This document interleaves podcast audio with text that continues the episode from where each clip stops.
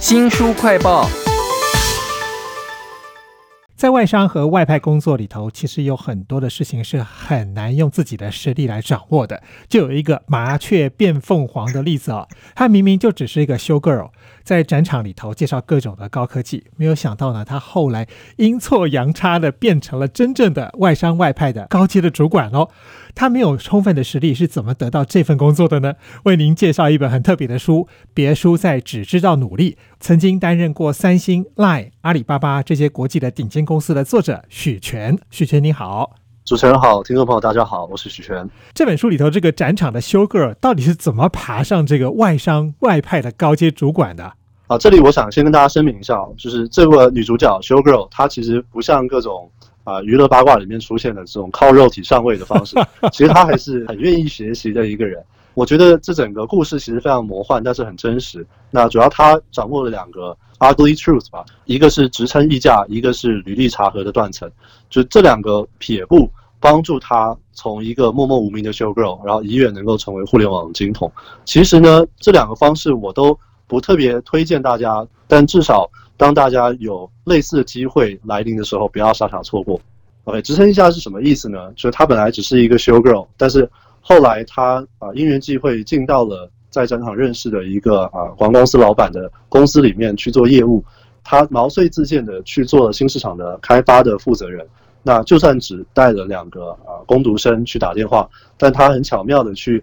把名片上面印上了 GM 两个字，就是告诉。新市场的这些伙伴们，他是市场的负责人，然后也让他在未来的各种面试当中，他可以用这个名称去闯荡。这个好像在什么中介行业也有，明明就是一个最低层的，但是你的名片职称上面都会写什么主任啊、经理啊。是是是，顾问这也是很常见的一个职称。那其实我觉得这是职场的一个潜规则吧。然后另外一个撇步呢，它是啊利用这个跨国履历的查核断层，其实在转职的过程当中。呃，新公司的 HR 通常会花点时间做背景的调查，但是因为跨国彼此公司之间的往来不密切，所以也很难去查清楚过去这个人到底在前面的公司表现是好还是不好，他的 title 跟他做的内容到底是不是他说的那样。哦，所以他其实对在各个市场之间去做转换的时候。是巧妙利用这样的一个断层，然后让自己越爬越高。这个精彩的故事呢，来自于许权所写的书《别输在只知道努力》啊。其实这本书分了三个大的部分，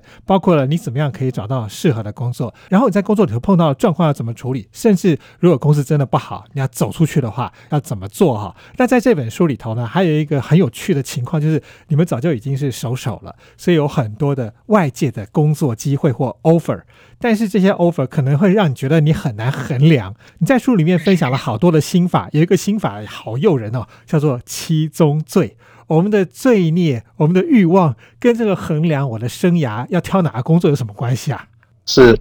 是老实讲，我觉得这个标题有点耸动，但是我觉得也是挺切合的。大家在选择工作或选择自己生命当中最重要的事情的时候，其实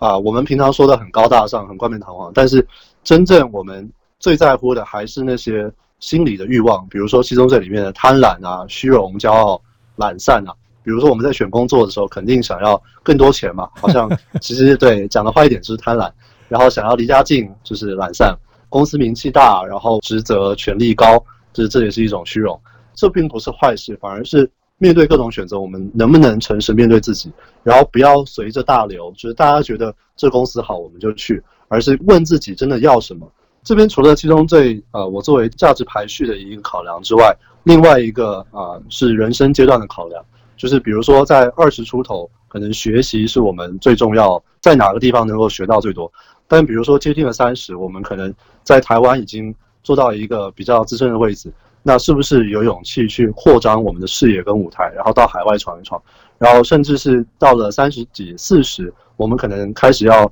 人生转进家庭为重心。那这些都是我们啊，面对不同人生阶段，然后有不同的一个价值排序的顺位。哇，这些方法都好有用哦！在这本《别输在只知道努力》里头，你到了一家公司去做事的时候，总是会碰到很多的竞争嘛。有些人可能手法比较低劣，要怎么跟他们相处？但我觉得更有趣的是说，你连公司都把它当成了一个最渣的情人，就是渣男的意思啦。是是，其实我觉得渣男也不是坏人，就是他只是特别。啊清楚自己要什么，然后没有去管就是被他利用的女生的感受。那其实公司它其实是以利益为导向的。我这边分享的故事有两个吧，就是渣男通常啊最典型的是骗财跟骗色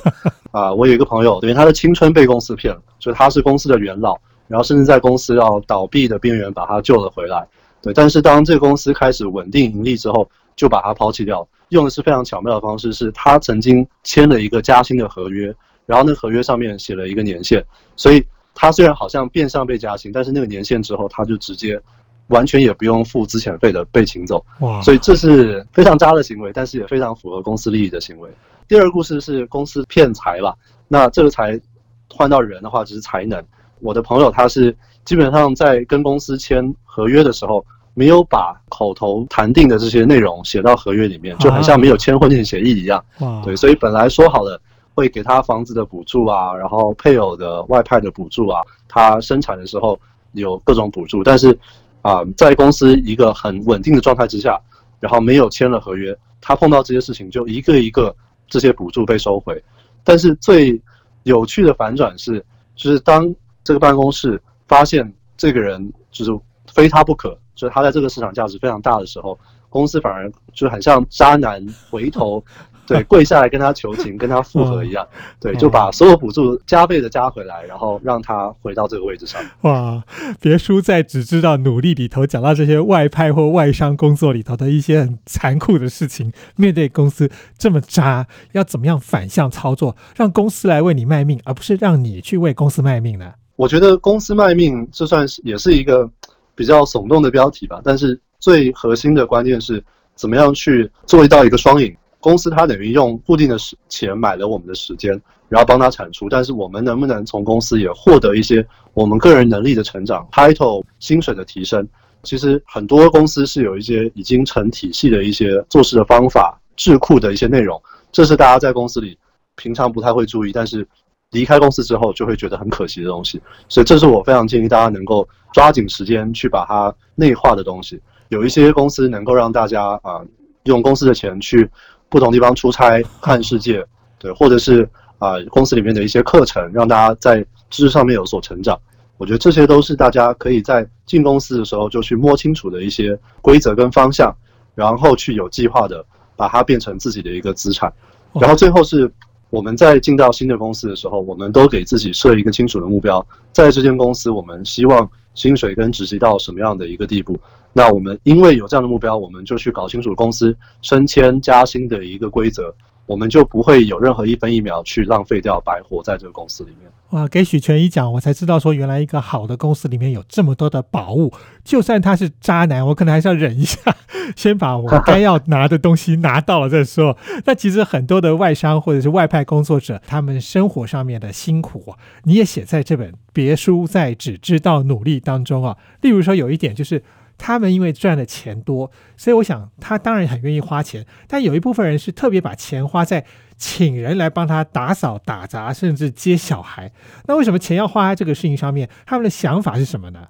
是，其实因为啊，我所外派的地区是人力成本比较便宜的地方，比如像印尼、印度啊这些。我们大家在领到外派薪水之后，会变相的习惯去算一下自己的市场价值上面的时薪大概是多少。我随便举例，假设我的一个小时公司给我是两到三千块，那如果今天请一个帮佣来做打扫，可能只要三四百块，那这样就非常值得了。我们等于把时间当做钱一样来投资，然后这是一个省时间的方式。然后另外，我书里面也提到一些怎么赚时间，甚至互换时间的方式，这都是蛮有趣的一个应用。但是有一些事情是不能够假他人之手的嘛，例如说你跟你太太之间的关系就不可能找那个佣人来帮你维系吧。是，所以我在书里面也特别提到，就是关系跟休息是两件事情，不能假他人之手。我自己也常常提醒自己，就是每天至少要花一定的时间去跟太太聊天，培养这个感情，因为这是一辈子的事。然后休息其实也是，因为只能自己啊花时间去得到生理跟心理上的休息。所以除了关系跟休息这两件事要放到最前面之外，其他东西全部都可以用时间单位的金钱来算，你就知道该怎么样安排你的工作了啊。这是许权为我们分享他在外派的时候，在职场、在个人的生活层面的各种的心得，写了这本书《别输在只知道努力》。非常谢谢许权来为我们分享，谢谢您，谢谢主持人，谢谢各位听众朋友。